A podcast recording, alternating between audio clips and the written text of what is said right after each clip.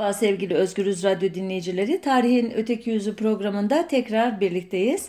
Bu haftaki konumuz Türkiye Cumhuriyeti'nin e, Cezayir politikaları.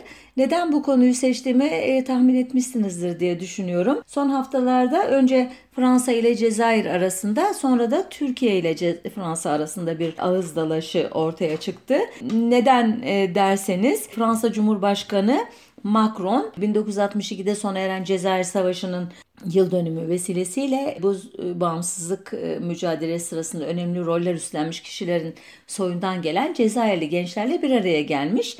Bir sohbet yapmış. Bu sohbette Le Monde gazetesi tarafından haberleştirilmiş. Gazeteye göre toplantıda Macron çok e, böyle bazıları bazı sinir uçlarına değen cümleler sarf etmiş. Örneğin demiş ki 1962'de Cezayir bağımsızlığını kazandıktan sonra Cezayir e, kiralık bir hafıza üzerinde inşa edildi ve siyasi ve askeri bir sistem tarafından idare ediliyor. E, ikinci bölümünü aşağı yukarı anlayabiliyoruz ve hak verebiliyoruz ama bu kiralık hafıza e, nedir diye merak ettiğimizden ettiğimizde e, şunu anlıyoruz. Macron Cezayir'in yeniden yazılmış yani e, adeta sahte bir tarih anlamını söylüyor bunu. Böyle bir tarih e, üzerine e, işte gençleri bilinçlendirdiğini bu tarihin de gençlere gerçeklere değil Fransa'ya karşı nefret söylemi üzerine inşa edildiğini iddia ediyor. E, bu açıklama elbette büyük tepki yaratıyor Cezayir'de hem elitler arasında hem siyasiler arasında. E, elçiler çekiliyor işte Cezayir bize kimse böyle e, ders veremez, Fransa haddini bilsin, Fransa tarihine baksın gibi çok haklı e, tepkiler oluyor. E peki Türkiye nereden devreye giriyor derseniz Macron aynı sohbet sırasında konuyu bir ara Osmanlı İmparatorluğu'na getirmiş ve demiş ki e, Fransız sömürgesinden önce Cezayir'de bir ulus var mıydı ki demiş. Osmanlı İmparatorluğu demiş aynen e, Fransızlara yönelttiğin suçlama gibi sizi sömürgeleş, sömürgeleştiriyordu, kolonileştiriyordu demiş ve bir adım daha atarak Türkiye'nin Cezayir'de oynadığı rolü ve sahip olduğu hakimiyeti tamamen unutturabilme kapasitesini görmek beni büyülüyor diye bir de iğneyi şöyle bir şeyin altına soku vermiş öyle diyeyim derimizin altına. Elbette bu iğneleme e, Türkiye'de özellikle iktidar çevrelerini çok rahatsız etti. Elbette başkaları da vardır e, ama benim dikkatimi çeken o oldu. En son Dışişleri Bakanı Mevlüt Çavuşoğlu tarihinde sömürgecilik gibi kara bir lekesi olmayan Türkiye'yi bu tartışmaların içine çekmek son derece yanlıştır diye bir e, Macron'a sosyal medya diliyle ayar verdi. E, muhtemelen 2012 Şubat'ında olduğu gibi o zaman e, Ermeni e, soykırımını inkar edenlere yönelik bir yasa teklifi görüşülüyordu Fransa parlamentosunda. Türkiye'de o sırada kaşlar fena halde havaya kalkmıştı. Aynen o dönemdeki gibi belki bir soykırım tartışması da açılabilir ama Türkiye'nin yumuşak karnı olduğu için Fransa açmadan onun açacağını e, tahmin etmiyorum şimdilik. Diyeceksiniz ki bunlar oldu. Bize ne? Tam da bize bu programın konusunu e, verdiler. Bir bahane yarattılar bana. Elbette zaman e, daha e, uzun olsaydı Osmanlı İmparatorluğu'nun Cezayir'de izlediği politikaları uzun uzun anlatırdım. Ama şimdi kısa bile anlatamayacağım. Bu konuda bir bilgisel diyorlar veya zincir tweet'i sosyal medyada Twitter hesabımda paylaştım. Merak edenler oraya bakabilirler. Önümüzdeki haftada e, Osmanlı dönemini dönemi itibariyle Cezayir e, meselesini Artı Televizyon'daki Tarihin Peşinde programında Erdoğan Aydın'la birlikte ele almayı düşünüyoruz. Bu hafta ben size sadece Türkiye Cumhuriyeti'nin e, Cezayir politikalarına dair bazı bilgiler vermeye çalışacağım.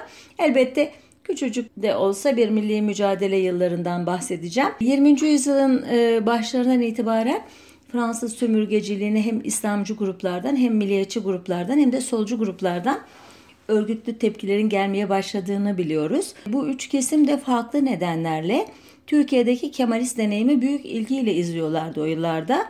Kasım 1919'dan itibaren Fransızlar Adana, Antep, Urfa yöresini işgal ettiklerinde Mondros mütarekesi uyarınca e, Fransız birliklerindeki Moritanyalı, Libyalı, Tunuslu ve Cezayirli askerlerin bazıları Türk tarafına geçmişlerdi.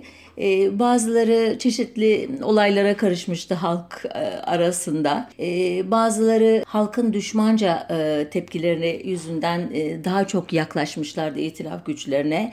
Yani siz Müslüman e, askerlerin ya da ezilen insanların ne işi var Fransızların, emperyalistlerin yanında diyenlerin eleştirilerinden bahsediyorum. Bazıları tek tük de olsa yörede evlilik ilişkileri kurmuşlardı. Sonuçta milli mücadele e, Fransızların e, çekilmesinden biliyorsunuz bir yıl sonra bitti ama geride bu askerler kalmıştı. Onlara bir miktar toprak verildi. Türk vatandaşlarına alındılar ve Anadolu'nun çeşitli bölgelerinde iskan edildiler diyor bu konudaki kısıtlı araştırma ama yeni e, rejimin e, ilgisi bununla sınırlı kalmıştı bu gruplara. Cezayir meselesine uluslararası kamuoyunun dikkatini çeken e, Komünist Enternasyonel oldu. Fransa'da işçi olarak çalışırken 1925 yılında Kuzey Afrika Yıldızı adıyla bir örgüt kuran Ahmet Mesali Hac'ın katkısıyla Komünist Enternasyonel'in 1927'de Brüksel'de yapılan kongresinde Fas, Tunus ve Cezayir'in bağımsızlığının tanınması için Fransa'ya çağrı yapıldı. Tahmin edeceğiniz gibi Fransa bu talebe kulak asmadığı gibi Mesali Hacı hapse attırdı. Bu e, sol kanattan gelen bir e, damardı Mesali Hacı'nın temsil ettiği. Bir başka damar 1924'te kurulan Kuzey Afrikalı Müslüman Öğrenciler Derneği'nden yetişen Ferhat Abbas'ın e, çizgisiydi. E, İleriki yıllarda milliyetçi ideolojiye yakınlaşan Abbas, e, batılı değerler temelinde yükselen bir cumhuriyet hayal ediyordu. Bu konuda da laiklik dışında e, Mustafa Kemal'in deneyimini örnek alıyordu. Neden laiklik dışında? Çünkü kendisinin yetiştiği çevre e, dini hassasiyetleri olan bir çevreydi. Laiklik olmasa şahane diyordu yani Mustafa Kemal'in mücadelesi.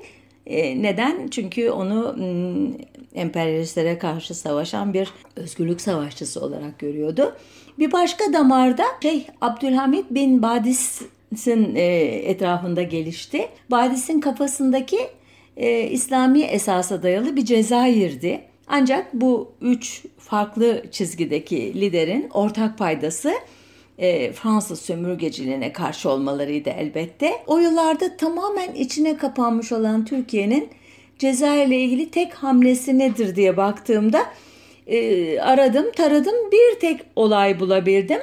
O da 1930 yılında Fransa'nın Cezayir'in işgalinin 100. yıl dönümü vesilesiyle e, dış temsilciliklerinde bazı etkinlikler yapacağını duyurması üzerine e, yaşanmış bir şey. Minicik bir şey.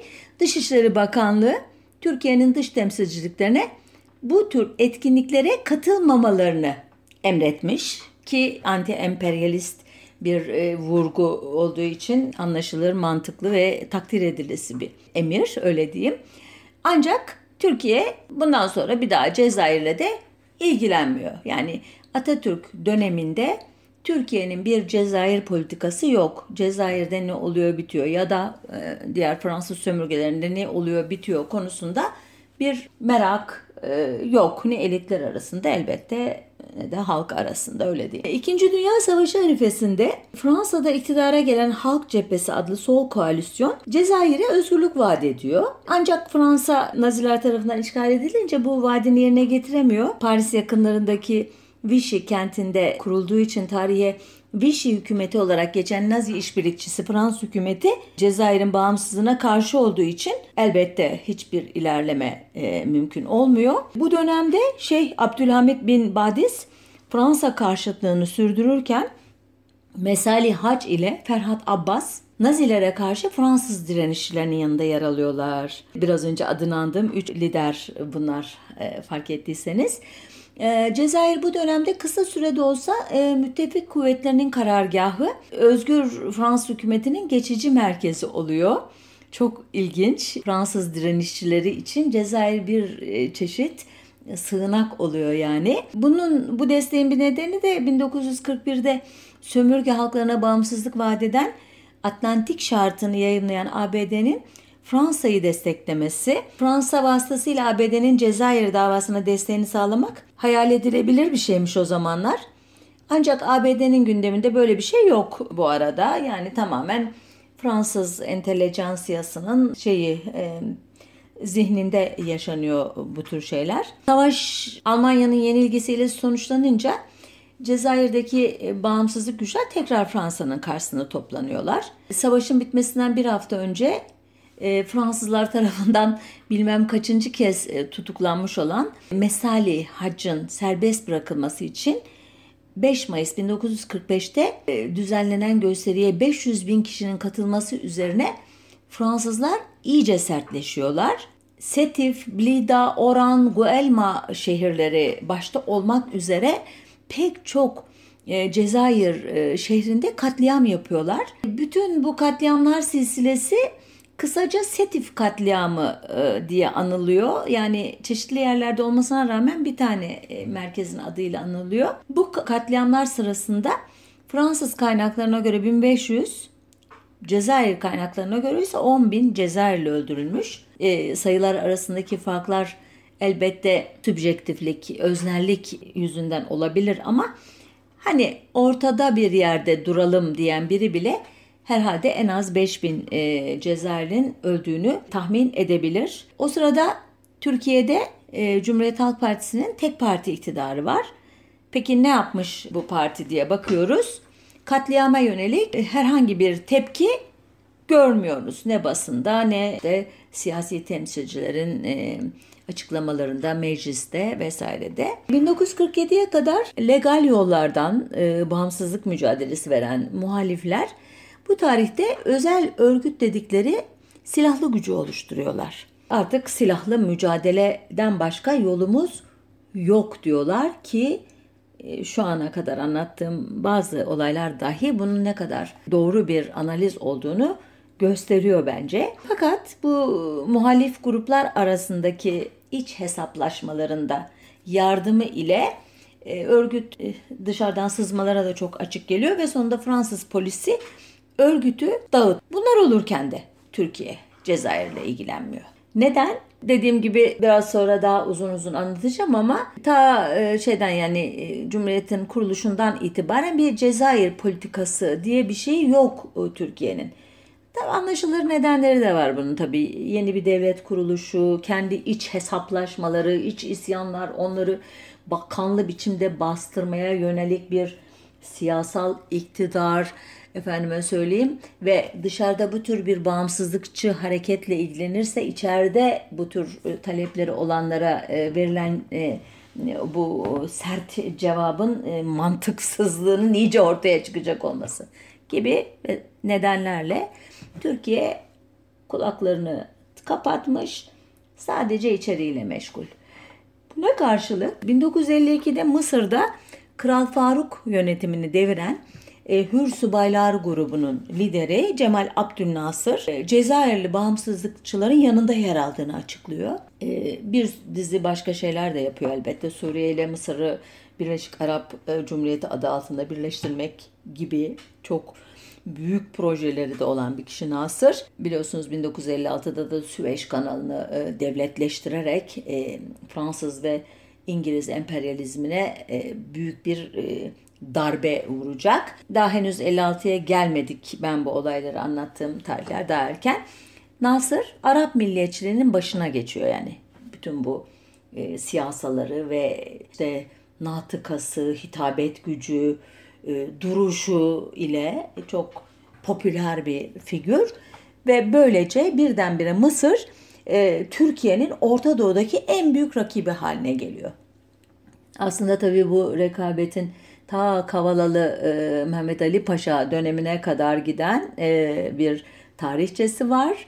Mısır hep Osmanlı Devleti'ne de e, bayrak göstermiş, e, bağımsızlığını e, çok önemsemiş bir e, coğrafya, kültür ve nihayette 1882'den itibaren işte İngiliz protektorası adı altında iyice kopacak Osmanlı'dan. Dediğim gibi 1900 52 e, Hürsubaylar darbesi ve Nasır dönemiyle bu e, şey Mısır'ın Türkiye karşısında bir e, milliyetçilik şeyi ne diyeyim amiral gemisi milliyetçiliğin Arap milliyetçiliğinin amiral gemisi olması bölgesel olarak eski Osmanlı coğrafyasında her zaman hak iddia eden, her zaman o bölgede saygın olmayı arzu eden, hatta eski günlerine dönmeyi hayal eden sık sık Türkiye'nin e, rahatsız olacağı bir şey.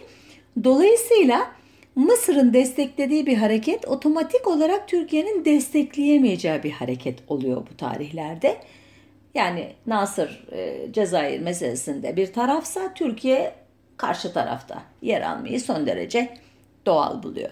Ama elbette bu e, tarihsel gerilimden ziyade Türkiye o yıl Fransa'nın bel kemiğini oluşturduğu NATO'ya üye olmuş durumda. Kore Savaşı'nın mükafatı olarak 1949'dan beri kapısını e, çaldığı NATO'ya nihayet Yunanistan'la birlikte kabul ediliyor Türkiye 1952'de e, ve böylece Batı bloğunda kendisine bir yer açmaya çalışıyor.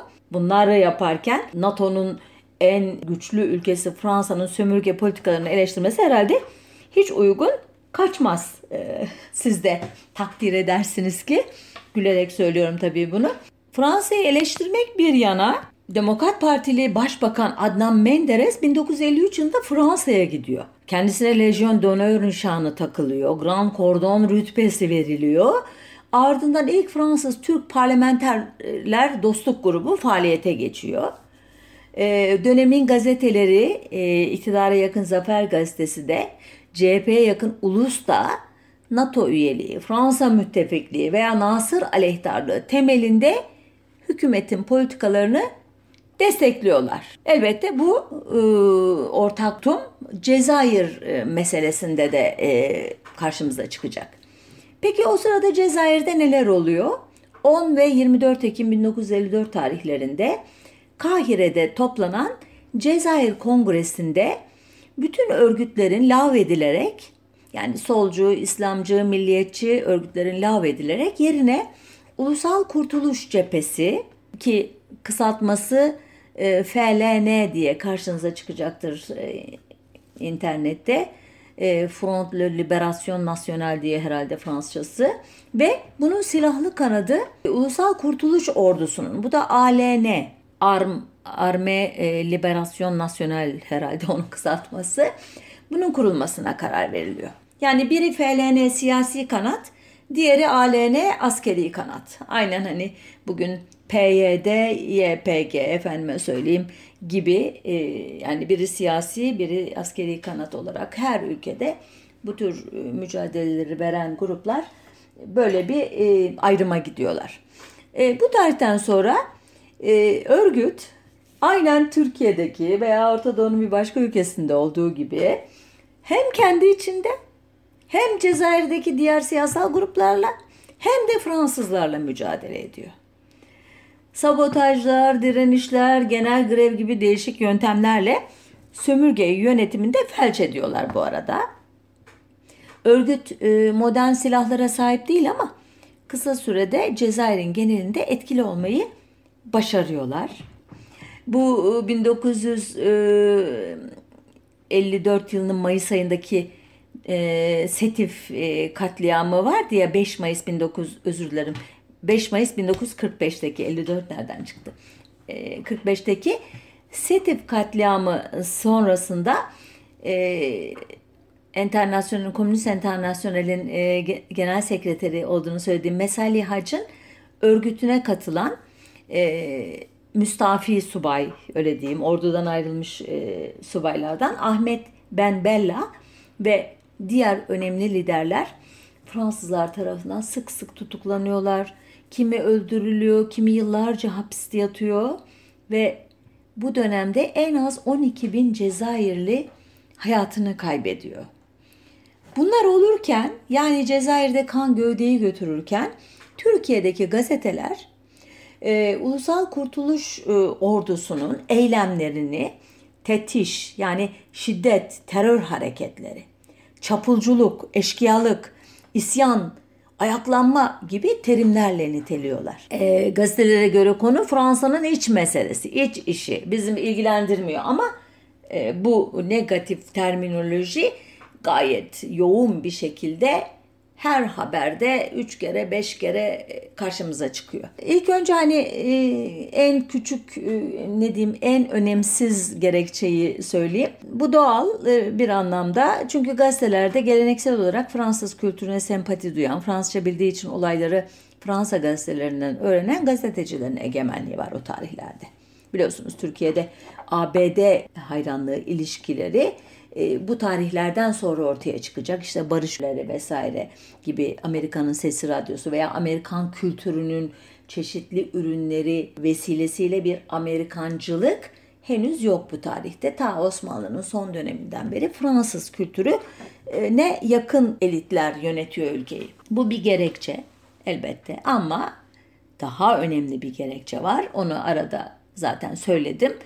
Hükümet ve ana muhalefet partisi yeni üye oldukları NATO'nun iyi bir üyesi olmayı, sadık bir batı müttefiği olmayı e, önemsiyorlar o sırada. Onlar için en önemli konu bu. Ayrıca bu kadroların ister e, CHP'li olsun, ister DP'li olsun ki biliyorsunuz Demokrat Parti de Cumhuriyet Halk Fırkası'nın partisinin bağrından çıktı. Hatta hani Gogol'ün paltosu esprisini burada da yapabiliriz. İttihatçılardan çıktı Kemalistler, Kemalistlerden de Demokrat Partililer çıktı. Ondan sonra da diğerleri de bu geleneğin e, sağ veya sol kanadından çıktı. En sonunda buna bir İslamcı bir müdahale yapıldı diye bakabiliriz günümüzün siyasasını e, yorumlarken kabaca. Tekrar dönüyorum konuma. E, yönetenlerin bilinçaltında ise Türkiye'deki Kürtlerin de bir gün Cezayirlilerin e, taleplerine benzer taleplerle karşılarına çıkması endişesi vardı bence. Kısacası ayrılıkçı talepleri dünyanın neresinde olursa olsun desteklemek akıl kârı değildi bu yöneticiler açısından. E, Türkiye yan çizmeye devam ederken Cezayir meselesi 18-24 Nisan 1955'te Endonezya'nın Bandung şehrinde toplanan Bandung Konferansı'nın en önemli gündem maddesi oldu sevgili izleyiciler. Konferansın amacı kısaca söylersem sömürgecilik sonrası dönemde kurulan yeni ulus devletleri ABD ve Sovyetler Birliği'nin tasalludundan korumak için bir birlik oluşturmaktı. Konferansa Türkiye ile birlikte 29 ülke katılmıştı.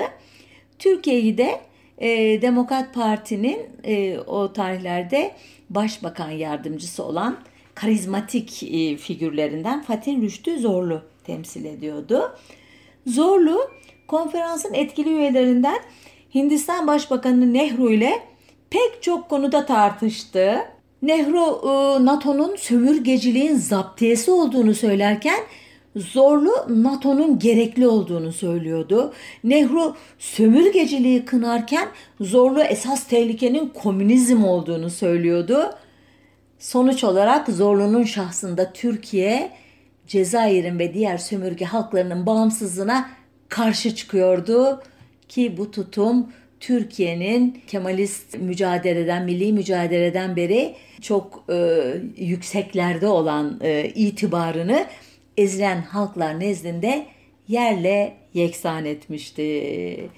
E, Bandung'dan sonra Mısır'la Suudi Arabistan bir adım daha attılar Türkiye'yi adeta mahcup etmek için.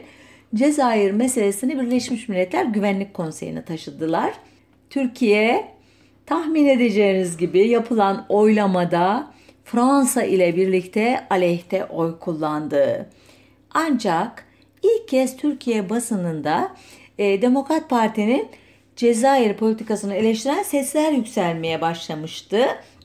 Gazetelerde tetişçiler yani teröristler teriminin yerini mukavemetçiler, hürriyetçiler terimleri almaya başlamıştı. 1956'dan sonra dil daha da sıcaklaştı. Hatta Cumhuriyet Halk Partisi'ne yakın Ulus gazetesi bir keresinde Cezayir'de 102 milliyetçi daha şehit edildi diye başlık bile attı. Basının sempatisi 23 Ekim 1956'da Ahmet Ben Bella ve 5 arkadaşının bindiği uçağın Fransız askeri uçakları tarafından zorla Fransa topraklarına indirilmesiyle daha da arttı.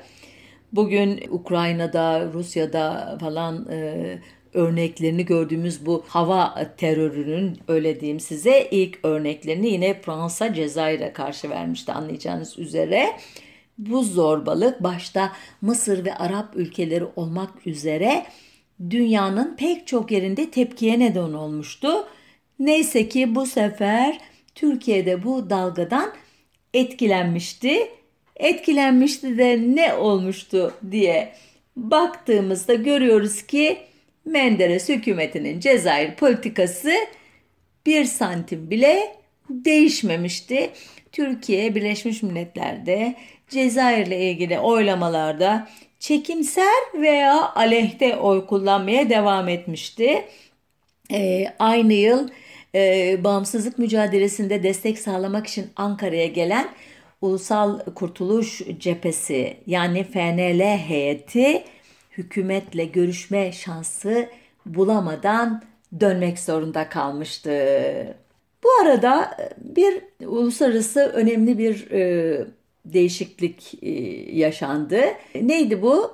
İleride ABD başkanı olacak olan Demokrat Parti senatörü John F. Kennedy Temmuz 1957'de Cezayir konusunda yaptığı bir açıklamada Türkiye'nin e, tavrını da bir nebze olsa değiştirecek şu cümleleri kurmuştu.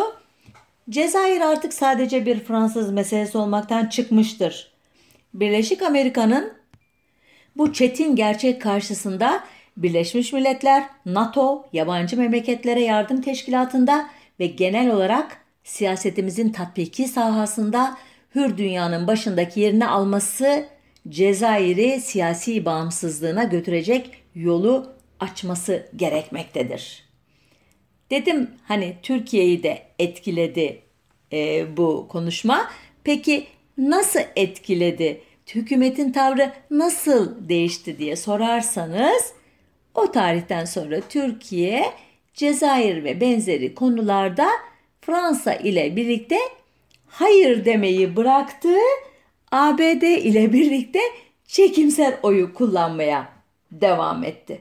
Örneğin Aralık 1958'de Birleşmiş Milletler'deki Asya Afrika ülkeleri grubunun Cezayir'in bağımsızlığının hemen tanınması yönündeki önergesine çekimser oy verdi. Ancak bu tarihi bir oydu. Çünkü önerge bir oy farkla reddedilmişti ve Cezayir'deki kanlı savaş 3 yıl daha devam etmişti. Yani Türkiye çekimser değil e, kabul oyu verseydi savaş belki de bitecek ve binlerce belki on binlerce Cezayirlinin ölmesi engellenebilecekti. Bu oylamadan sonra Cezayirlilerin bağımsızlık talepleri daha da şiddetlendi. Cezayir ve Fransa tam bir savaş alanına dönünce Fransa çareyi emekli hayatını yaşayan e, İkinci Dünya Savaşı'nın kahraman askeri General de Gaulle'ü göreve çağırmakta buldu. 2 Haziran 1958'de 6 aylık bir dönem için kendisine sınırsız yetkiler verilmesi ve yeni bir ana yapısı, yapılması kaydıyla tırnak içinde söylüyorum ulusun başına geçmeyi kabul eden De Gaulle Cezayir için Bin Köy Projesi adlı planını e, açıkladığında ki güya sosyal bir plandı bu. Türkiye bunu De Gaulle mucizesi diye alkışlayacaktı. Halbuki plan özünde Cezayir'i modern bir koloni haline getirmeyi amaçlıyordu. Türkiye 19 Eylül 1958'de Kahire'de kurulan Cezayir Cumhuriyetçi Geçici Hükümeti'ni de tanımadı tahmin edeceğiniz üzere.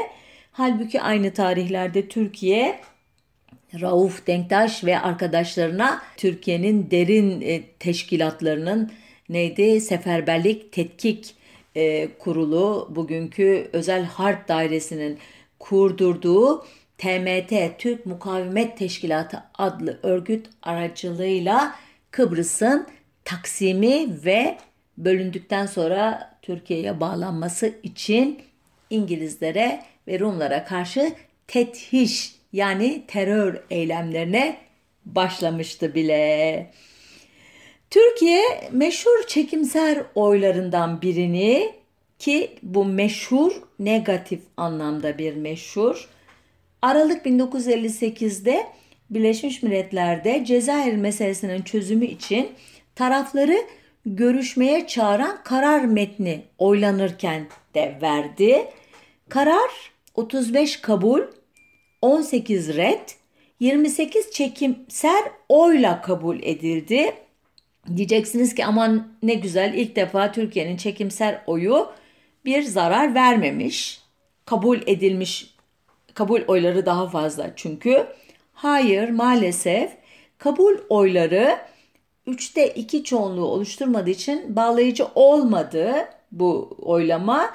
Neyse ki Türkiye'nin çekimser oyu bu sefer hayati bir rol oynamamıştı. Çünkü daha fazla kabule ihtiyacı vardı kararın. 1959 yılının sonlarında Arap Birliği ülkesi üyesi ülkeler e, Birleşmiş Milletler Siyasi Komisyonu'na Fransa'nın esir kamplarında tuttuğu Cezayirlileri imha ettiği yolundaki haberleri soruşturmak üzere bir komisyon kurulmasını önerdiler. E, komisyon e, Cezayir meselesinin halli için Fransa ve geçici Cezayir hükümetini müzakereye davet etmeye karar verdi. Karar tasarısı Cezayir meselesinin kendi kaderini tayin hakkı çerçevesinde hallinden üye ülkeleri memnuniyet duyacağı şeklinde bir cümle de içeriyordu. Tasarı 26'ya karşı 31 özür dilerim 35 oyla kabul edilirken 17 ülke çekimser kalmıştı. Tahmin edeceğiniz gibi Türkiye'de vardı bu çekimser oy kullananlar arasından. Niye olduğunu da herhalde açıklamaya gerek yok ama yine de altını çizeyim. Kendi kaderini tayin hakkı. Aman aman aman ne tehlikeli bir terimdir bu. Hele de ülkesinin içerisinde kendi kaderini tayin hakkı için mücadele etmeye hazır gruplar var iken kaldı ki o tarihte henüz e, Türkiye'nin Kürtleri e, bu tür e, terimler etrafında örgütlenmiş veya mücadeleye başlamış bile değillerdi. Ama yöneticilerimiz her zaman biliyorsunuz son derece e, tedbirlidir. E, 20 sene, 30 sene, 40 sene sonrasını düşünerek politika yaptıklarını söylerler ki bu özgürlükler konusunda, haklar konusunda ki politikaları hakikaten çok öngörülü bir e, negatiflik e, içerir. İşte bu oylamadan sonra e, Demokrat Parti hükümetinin Fransa'ya ayarlı Cezayir politikası Demokrat Parti milletvekillerinden birinin tepesine attırdı nihayet. Kimdi bu? 1953'te kurulan Türk-Fransız Dostluk Grubu'nun başkanı Nevşehir Milletvekili Münir Hayri Ürgüplü'ydü. Ürgüplü önce görevinden istifa etti. Ardından bazı Demokrat Partili milletvekilleri ve CHP'li milletvekilleri toplanıp Türkiye Afrika İslam Devletleri Dostluk Grubu'nu kurdular.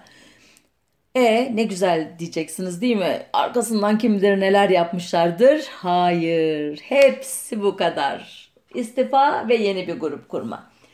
Bu kişileri acaba sadece bu oylama mı etkilemişti diye merak ettim. Elbette e, hayır. Bir başka şey daha olmuştu 1959 yılında. Neydi bu?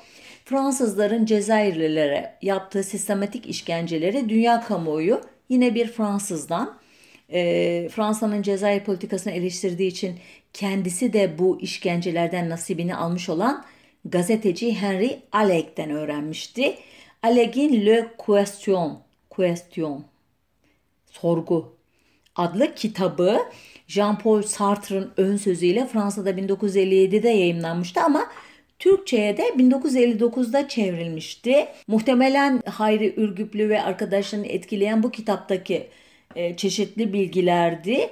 Çünkü Alleg'in anlattığına göre Fransız ordusu kırsal kesimde kontrolü kaybetmeye başlayınca yasak bölgeler ilan ederek bölge sınırları içine giren her yerde askerlere ateş etme yetkisi vermiş. Uçaklarla köyleri bombalamıştı. Amaç köylülerin sosyoekonomik kaynaklarını yok ederek çaresiz bırakmaktı. Bu stratejinin adı da terre brûlée, yakılmış alan idi ki bu strateji elbette yoğun işkence ve öldürme e, olayları eşlik ediyordu. Türkiye'nin Cezayir politikası ancak 27 Mayıs 1960 darbesinden sonra birazcık değişikliğe uğradı. Çünkü darbeciler Fransa ve ABD'yi emperyalist, kendilerini ise anti-emperyalist olarak niteliyorlardı. Milli Birlik Komitesi Başkanı Cemal Gürsel 31 e, Temmuz 1960 günü Anadolu Ajansı'na yaptığı açıklamada ben öteden beri Cezayirlilerin sarf ettikleri asilane ve kahramanca mücadelelerini yakın bir alaka ile takip etmekte idim demişti. Peki ediyordun da niye daha önce bir açıklama yapmamıştın? Niye e, Türkiye'deki siyasi iktidarların rotasını değiştirmeye çabalamamıştın? Darbe yapacak gücün var iken üstelik elbette buna cevap alamadık. Alamamıştı gazeteciler. Darbe hükümetinin Dışişleri Bakanı Selim Sarper de e, bu açıklamalarla uyumlu olarak 23 Eylül 1960'da Birleşmiş Milletler Genel Kurulu'nda yaptığı konuşmada Türkiye'deki yeni yönetimin Cezayirli bağımsızlık savaşlarını daha aktif destekleyeceğinin işaretlerini vermişti. Ancak çok geç kalınmıştı. Çünkü Fransa 1960 yılının başından beri tam 360 bin askerle Cezayir'deki bağımsızlık savaşını en kanlı biçimde bastırmaya çalışıyordu. Milyonlarca insan evlerinden, yurtlarından ayrılarak daha güvenli gördükleri bölgelere gitmişler. Yüz binlerce Cezayirli Tunus ve Fas'a sığınmışlardı. Sınır boylarında kurulan mülteci kamplarında yoksulluk ve açlık hüküm sürüyordu ki bu dönemin gerçek bilançosu hala bilinmiyor.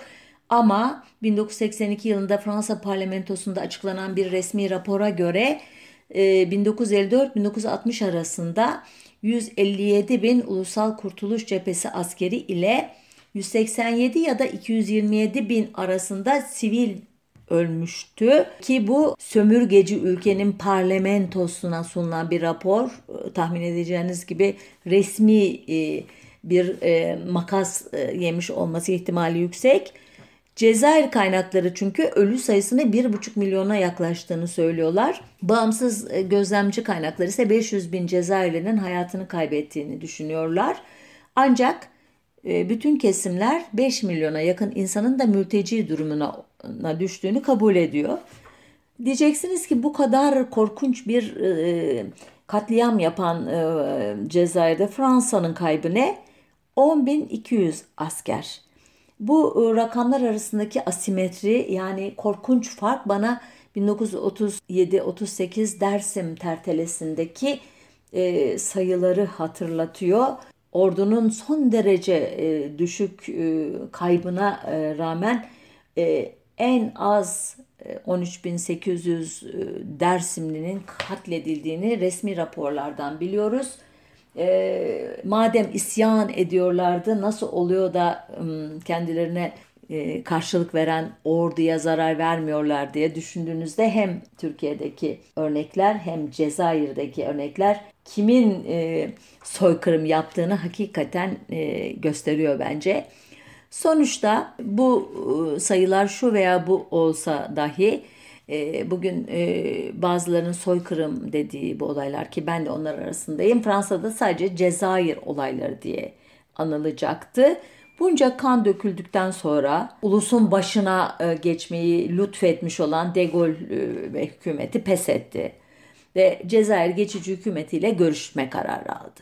Bu da bence bütün bu ne diyeyim vurgularıma rağmen alaycı bence takdir edilesi bir şey. Çünkü biz kendi ülkemizden de biliyoruz ki e, bazı egemenler kesinlikle e, hangi tabloyla karşılaşırlarsa karşılaşsınlar ve gelecekte ne kadar kan dökülecek olursa olsun görüşmeye yanaşmaya biliyorlar. Nitekim Fransız ordusunun içinde de e, Türkiye'deki gibi e, uzlaşmaz gruplar vardı. Faşist kanadı özellikle ordunun ve Cezayir'deki Avrupalı göçmenler çok rahatsız oldular bundan ilginç bir şekilde ve bu rahatsızlığın e, sonucu 21 Nisan 1961 tarihinde Fransız ordusunun dört önemli generalinin soyadlarıyla okuyorum. Salan, Chalet, Juho ve Zeller'in önderliğinde De Gaulle'e karşı bir darbe girişimi yapıldı. De Gaulle yanlısı birlikler darbe girişimini önlediler ve iki generali tutukladılar. Ele geçirilemeyen iki general Salan ve Juho seçkin paraşütçü birliklerinin içindeki e, COAS diye kısaltması olan Organisation de l'Armée Secrète Gizli Ordu Örgütü adlı adı altında örgütlenerek Cezayir'de ve Fransa'da terör eylemleri başlattılar. Örgüt e, Eylül 1961'de De Gaulle'e suikast yapmaya çalıştı. E, ancak De Gaulle'ün ordu içindeki saygınlığı sayesinde OAS etkili olamadı ve Fransız hükümeti ile Cezayir geçici hükümeti temsilcileri arasında görüşmelere devam edildi. Demin KUAS dedim galiba özür dilerim OAS organizasyonun e, kısaltması pardon devam ediyorum. Görüşmeler Temmuz 1961'de Batı Sahra meselesi üzerine kesilince ki bu da ayrı bir konu. Ah keşke vaktimiz bol bol olsa. 10 yıl 20 yıl program yapsak inanın bitiremeyeceğimiz kadar konu var. Ee, hem Türkiye'de hem dünyada. Cezayir Ulusal Kurtuluş Cephesi 1961'in Ağustos ayında Fransa'da eylemlere başladı bu sefer. Tabi Fransız polisi de tavrını sertleştirdi. Cezayirli göstericiler öldürülmeye, yaralanmaya başladılar. Cezayirli göçmenlerin yaşadığı mahalleler abluka altına alındı. Arama ve taramalarda insanlar kaybolmaya, Sen Nehri'nde kara derili insanların cesetleri görülmeye başladı ve Fransa e, demokratları buna sessiz, tepkisiz kalmadılar. Polisin baskılarını protesto etmek için 17 Ekim 1961 günü Paris'te 30 bin kişinin katıldığı bir gösteri düzenlendi. Polis 10 binden fazla göstericiyi gözaltına aldı. İnanılmayacak bir sayı. Göstericilerden 22'si idama mahkum edildi. Yüzlerce kişi hapse atıldı. Binlerce gösterici sınır dışı edildi. Bunun üzerine Fransız hapishanelerinde yatan Ahmet Ben Bella ve arkadaşlarının öncülüğünde 4000 Cezayirli mahkum 22 Kasım 1961'e kadar açlık grevine başladı. Açlık grevleri dünya kamuoyunu ayağa kaldırdı. Asya Afrika grubu devletleri olayı Birleşmiş Milletler'e taşıdı bu e, atmosferin e, etkisiyle ve 16 Kasım 1961'de 31 çekimser oya karşılık 62 oyla kabul edilen tasarı Fransa'yı Cezayir'in bağımsızlığını tanımaya ve hapiste tutulan kişilere adil davranmaya davet ediyordu. Türkiye bu oylamada neyse kabul oyu kullanmıştı. En sonunda, sonunda Fransa'da pes etti ve 20 Mayıs 1961'de Evian-le-Bain şehrinde Fransa ile Ulusal Kurtuluş Cephesi arasında görüşmeler başladı ve nihayet 19 Mart 1962 günü saat 12'de 8 yıl süren bağımsızlık mücadelesinin ya da Fransızların adlandırmasıyla Cezayir Savaşı'nın resmen sona erdiği açıklandı. Buna rağmen 1 Mayıs 1962'de Fransa Cezayir sahrasındaki Taman Raset şehrinin 150 kilometre kuzeydoğusundaki Eker bölgesinde yer altında Beryl adını verdiği nükleer bombayı deneyerek Cezayirleri bir çeşit deney tahtası yapmaktan geri durmadı. Denemenin yapıldığı yer zengin altın ve uranyum madenlerinin olduğu varsayımıyla seçilmişti. Deneme sırasında teknik hata yüzünden radyoaktif madde yeryüzüne çıktı. Rüzgarın etkisiyle 150 kilometre çapında bir alana yayıldı. Deneme sırasında görevlendirilen 621. özel birliğe bağlı 9 asker çok ağır seviyede, 15'i ağır seviyede, 100 kadar asker de düşük seviyede radyasyona maruz kaldı. Testte bulunan Fransa Savunma Bakanı Pierre Mesmer ve Bilimsel Araştırmalar Bakanı Gaston Palevski de radyosuna maruz kaldı ve ikisi de ileriki yıllarda kanserden öldü. Bir çeşit ilahi adaletin tecellisi sayılabilir. Ayrıca Keltohra bedevilerinden bin kadar kişinin radyasyondan etkilendiği hesaplandı. Ancak hala tam bilanço tespit edilebilmiş değil. Yıl 2021 bu başarısız test Beryl vakası olarak e, internette e, incelemenizi bekliyor. Cezayir'in sömürgecilik karşıtı mücadelesini dünyaya tanıtan bir diğer aktör olan Cemile Buhayrat'tan da söz etmezsem olmaz. 8 Mayıs 1945'te Setif katliamı sırasında henüz 10 yaşında olan Cemile e, orta öğrenimini ya da lise öğrenimini Fransız okulunda sürdürürken Ulusal Kurtuluş Cephesi'nin öğrenci kollarına katılmıştı. Daha sonraları e, örgütün gizli subayı ve e, lideri olan Yasef Sadi'nin asistanı oldu. Nisan 1957'de Fransız askerleriyle girdiği bir çatışma sonucu yaralı olarak ele geçirildi.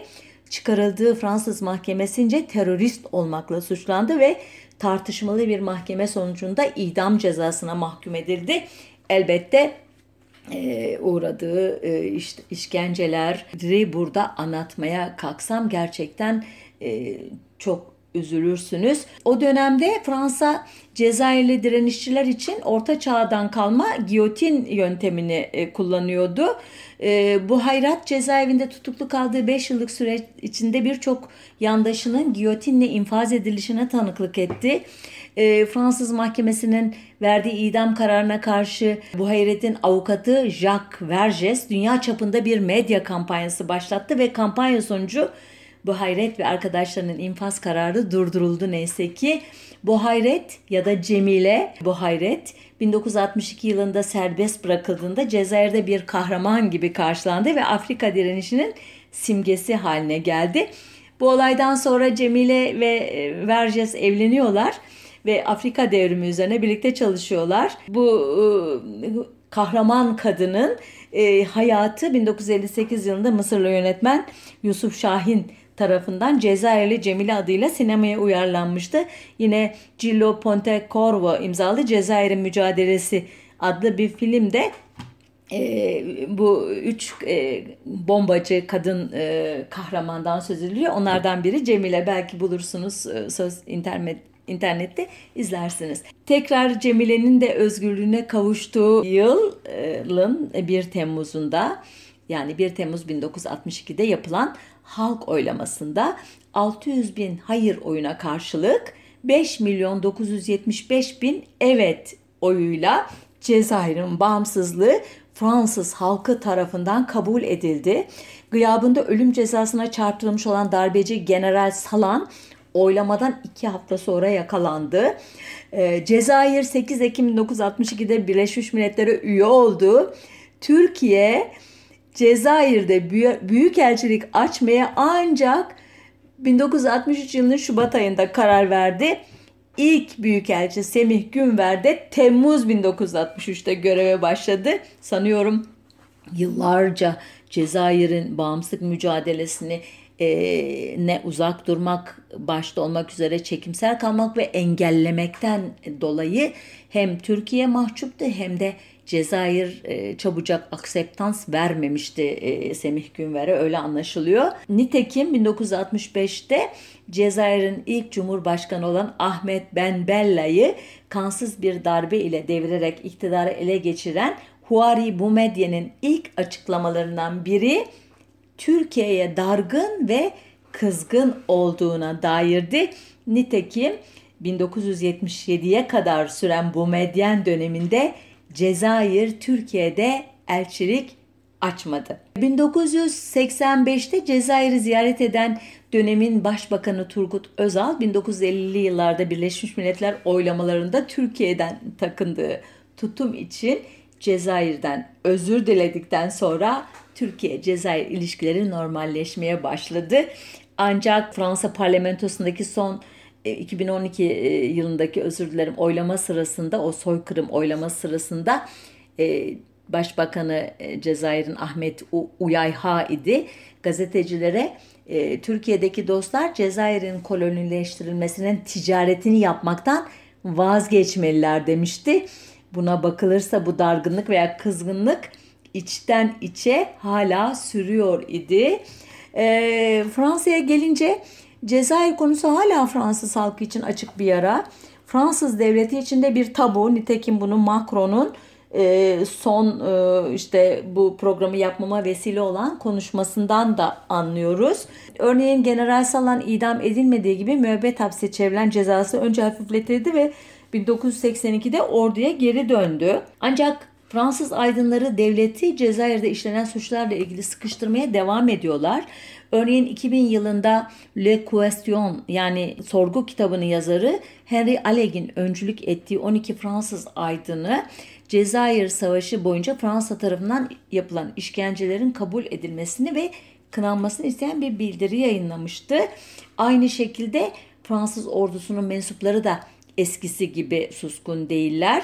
Örneğin 1955-1957 yılları arasında Cezayir'de görev yapan General Paul Osasares 2001 yılında yayınladığı Türkçesiyle söylüyorum Cezayir'de Özel Görevler 1955-57 adlı kitabında Fransız ordusunun Cezayir'de işlediği korkunç suçları itiraf etti. Bu tarihçeye bakınca e, Cezayir'in en sıkıntılı anlarında Fransa'ya payanda olmayı seçen bir ülkenin temsilcisi olarak Fransa'ya e, en azından soykırım konusunda ders vermemiz garip kaçıyor. Bu açıdan e, henüz sömürgecilik tartışmaları sürerken söylenecek e, sözleri başta da söylediğim gibi bir başka programda konuşuruz e, diye ümit ediyorum. Olmasa Artı Televizyonu'nun önümüzdeki haftaki programını dinlersiniz. Son bu e, tür konular gerçekten ülkelerin birbirine e, ayar vermesini değil, aksine tarihlerindeki karanlık dönemlerle, acı olaylarla, katliamlarla, soykırımlarla yüzleşerek hem kendi halklarından hem dünya halklarından özür dilemeleri ve bir kere daha aynı suçların işlenmemesi için gereken e, önlemlerin alınması olmalı diye düşünüyorum. Burada da noktalı virgülümü koyuyorum. Haftada bir haftaya bir başka konuda buluşmak üzere. Hoşçakalın diyorum.